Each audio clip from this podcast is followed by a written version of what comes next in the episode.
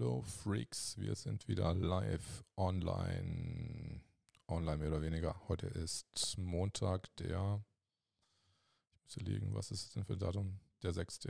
Juli. Und ähm, ich wollte eigentlich die Woche faul machen, wollte gar keine Podcasts gerade im Augenblick machen. Aber ich habe gerade Lust drauf und ich habe mir überlegt, weil ich hatte vorher mit einem Freund telefoniert und der hatte mir dann gleich brühwarm erzählt, dass anscheinend jetzt auf der Innenministerkonferenz oder beziehungsweise ja, dass die in der Telefonkonferenz doch beschlossen haben, die Maskenpflicht äh, weiterhin im Einzelhandel bestehen zu lassen und wahrscheinlich dann auch darüber hinaus in der BVG. Ich kann euch jetzt mal kurz den Ticker hier mal zeigen.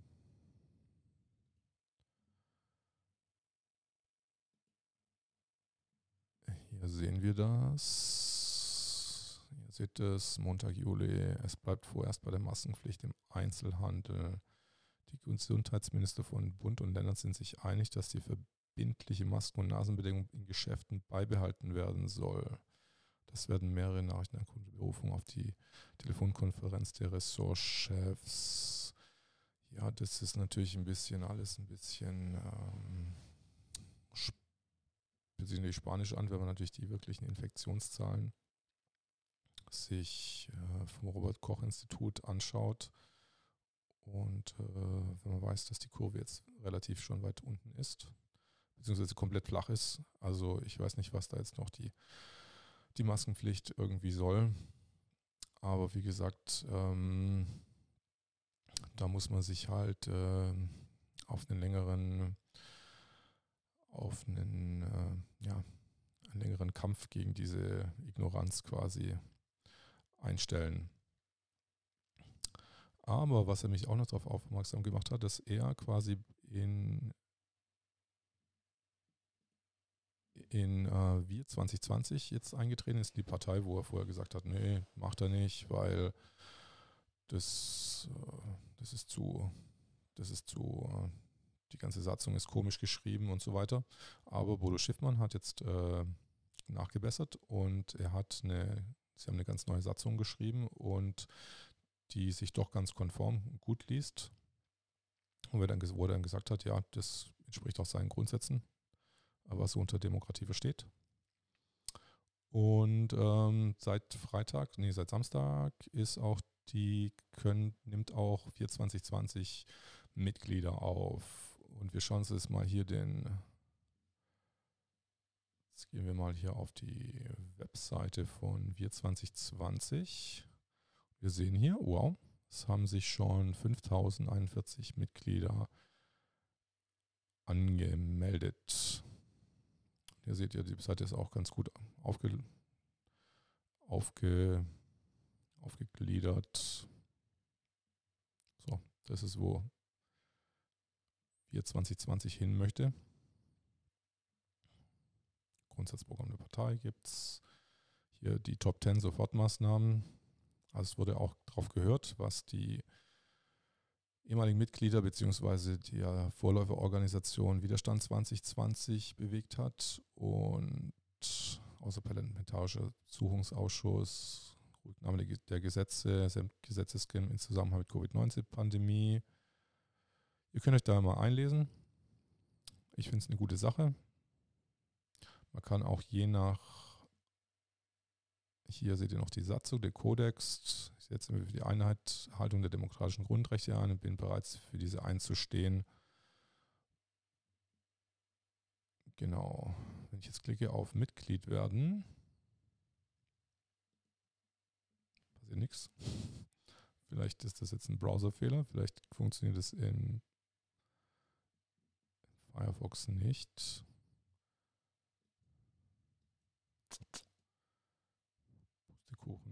Jetzt muss ich wirklich. Ähm,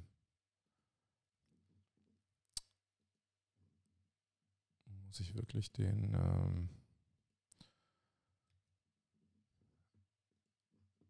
ah, das ist ein Bug im.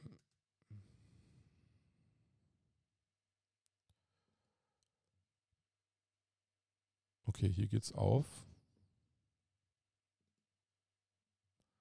Ich würde mal sagen, hier wir Mitglied Antrag auf Mitgliedschaft. Ehrenamtliche Funktionen und hier könnt ihr auch auf, je nach Verdienst, könnt ihr euch aussuchen.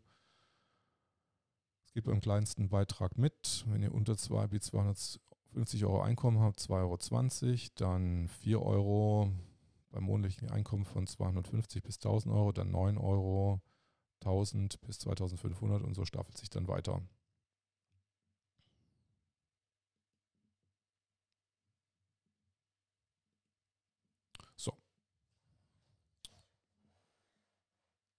Aber es ist ja seltsam, dass da wahrscheinlich ein Bug einfach ist jetzt im,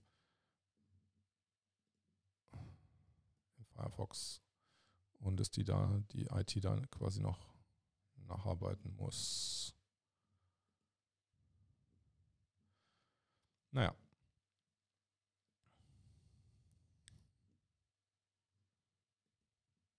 Gut, aber Ihr werdet so denken, so, Zorro, hey, warum, was hast du da für ein cooles T-Shirt, so ein cooles Hemd an? Willst du jetzt noch eine Braut abchecken oder was? Oder gehst du mit Attila auf die Piste und machst du mit Porsche dann eine Runde und Bundestag oder was? Nein, ich habe mich jetzt einfach nur so schick gemacht, einfach mal, weil ich gedacht habe, so für Podcasts kann man sich ja auch mal schick machen und äh, muss nicht in den Schlapper-Look äh, von zu Hause rumlaufen. Und ähm, ich habe mir gedacht, ich mache mal so einen ganz kleinen Check-up, was eigentlich wieder finanztechnisch irgendwie so in Deutschland abgeht. Und ich habe da irgendwie so drei Kennzahlen jetzt einfach. Ich gucke mir einfach, ähm, ich gucke mir öfters mal die Target-Salden an der Deutschen Bundesbank. Jetzt fragt ihr euch, was ist denn, was ist das für ein schräger Begriff? Target, ist das was mit Ziel zu tun? Nein, es hat nichts mit Ziel zu tun. Das ist irgendwie so eine ganz komische Abkürzung.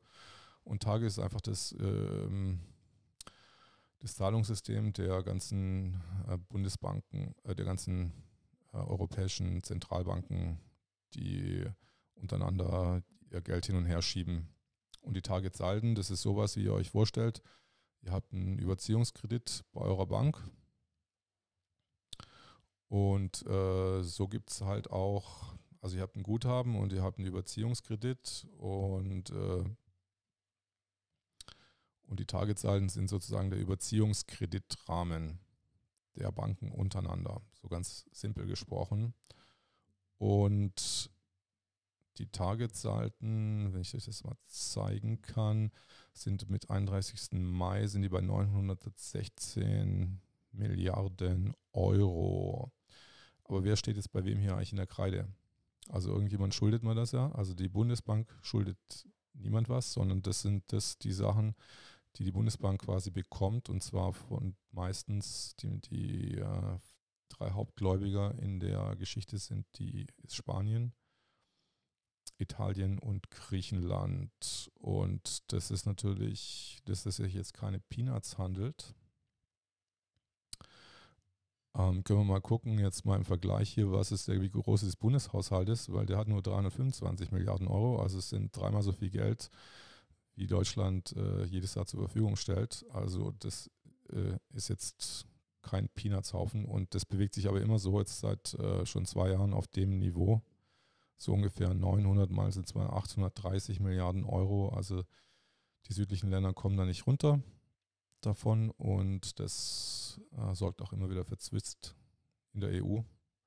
Und ähm, kritische Stimmen behaupten, dass es auch zu einem Scheitern von dem ganzen Euro-System werden kann was ich empfehlen kann, es gibt einen guten Vortrag von Hans-Werner Sinn, der das in zwei Stunden ähm, gut verpackt in einem Videopodcast. Der ehemalige Chef des IFUS-Instituts. Und der kann das ganz genau aufklären, erklären, was äh, Targetsalden sind und was die für eine Bedeutung für den europäischen Markt haben. So, das letzte, was ich jetzt ähm, was ich ähm, noch angepeilt habe, ist so, wie steht es mit dem Öl? Irgendwie ist es jetzt immer noch so billig, kann ich jetzt immer noch so billig tanken. Ähm, Spritpreis in der nächsten Tanke. Wir können ja mal gucken, wie der Spritpreis in der nächsten Tanke ist. Ähm, Spritpreis in der Tanke.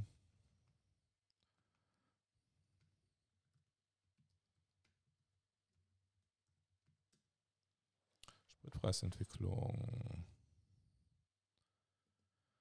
Spritpreisstatistik. Gucken wir mal hier, Prenzlauer Berg. Ja, leider kann man das, mir das auch nicht sagen. Ah, da ist irgendwie eine Preisentwicklung hier.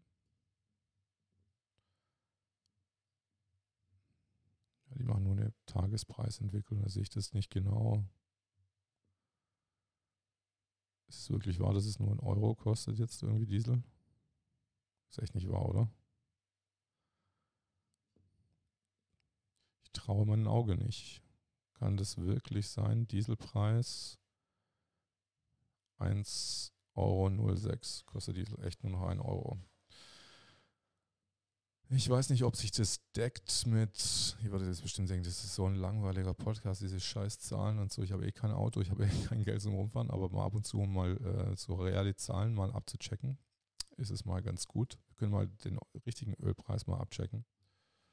Ähm, was ist, was die, was ist Barrel, also es fast irgendwie kostet. Das fast kostet gerade irgendwas mit 40 Dollar. Das war schon ganz unten im April super Krisenzeiten. Aber irgendwie seht ihr auch, dass die Kurve sich ein bisschen abflacht. Ähm, und es ist vorher auf einem Niveau von ungefähr 60 Dollar war. Also, dass da schon eine Erholung eingetreten sind. Scheinbar Flugzeuge und die Industrie arbeiten wieder, aber immer noch nicht ähm, wirklichen, äh, die müssen es immer noch zu billig hergeben, weil einfach nicht genug nachgefragt wird. Das heißt, ähm, die Industrien arbeiten einfach auch noch nicht richtig, was wir auch irgendwie sehen.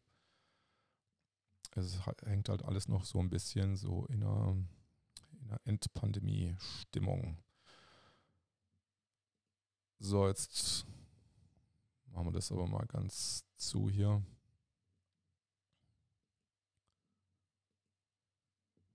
Beschäftigen uns wieder mit den schönen Dingen des Lebens was immer die schönen Dinge des Lebens heute bedeuten. Und ich war heute nur ganz kurz draußen und war in meinem Lidl um die Ecke unterwegs. Aber da war ich auch nicht viel los. Ähm, ich war im Mattengeschäft.